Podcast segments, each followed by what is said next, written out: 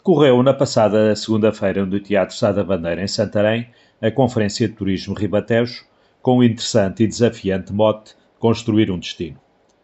A organização do evento foi da Entidade Regional de Turismo do Alentejo e Ribatejo, que o organizou de uma forma simples, mas não simplista, que julgo foi a escolha certa e adequada. Foi um dia inteiro de trabalhos, das 9h30 até já depois das 18 com quatro painéis, com oradores ligados ao tema, uns mais interessantes e com mais capacidade de transmitir conteúdos úteis e concretos do que outros, como sempre acontece nestas coisas. O primeiro painel teve por tema construir o produto, desenvolver o destino, em que degrau estamos. O segundo dedicou-se a como comunicar e promover o turismo do Ribatejo, marca e campanhas. Já o terceiro foi sobre atrair investimento no turismo do Ribatejo, como captar e potenciar os ativos existentes.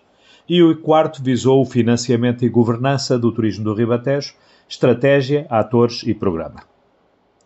Julgo que foi a primeira vez, pelo menos nos últimos largos anos, em que o turismo foi discutido a sério por estas paragens. Um bom passo no que temos agora a esperança que seja um grande impulso para pôr Santarém e o Ribatejo no mapa do turismo nacional que a Airtar está agora e pela primeira vez a dar com convicção.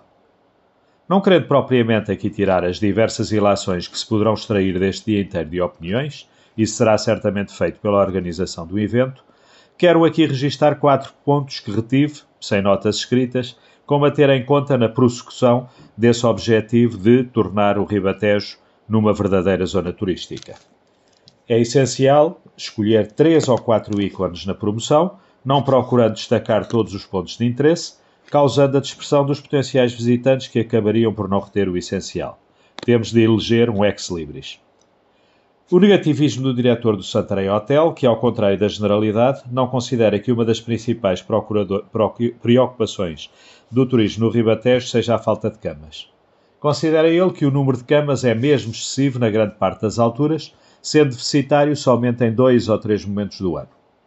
Apesar de ser obviamente parte interessada em que não haja muito mais oferta, há que refletir nesta opinião.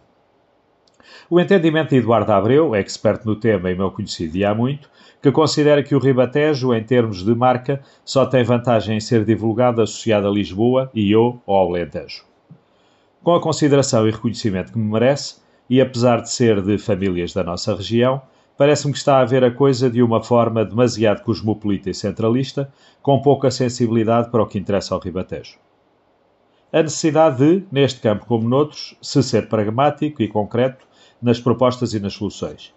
Alguns oradores aproximaram-se desse desidrato, mas vários outros ficaram-se pela costumeira teorização da matéria sem concretizarem.